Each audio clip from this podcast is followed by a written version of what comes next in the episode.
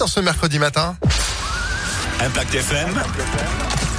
Le pronostic épique. Les jours se suivent et tous les jours, nous parcourons les hippodromes de la France entière, direction l'Aisne. On va dans le 02 à la Capelle précisément pour le quintet de ce 20 octobre. Bonjour Alexis Cœur de Roi. Bonjour Phil, bonjour à tous. Ça donne quoi pour aujourd'hui alors? Exactement, vous l'avez dit, hein, la Capelle, un quintet de luxe sur la piste de la Capelle, nouvelle étape du Grand National du Trot. Paris Turf à 13h50, un groupe 3 sur 2750 mètres, des chevaux de classe au départ. Donc deux favoris indissociables au papier, notamment le 11 Delfino. Malgré 25 mètres à rendre, déféré des 4 avec Mathieu Mautier, il peut taper fort dans cette épreuve. Tout comme le 6 Goubaroc avec Antoine Abrivard. Ne pas négliger euh, haut également dans le pronostic le 3 Fly Speed avec Franck Nivard et un bon numéro au départ. Enfin, ajoutons les candidatures du 10 Crack Money qui peut bien finir malgré le recul.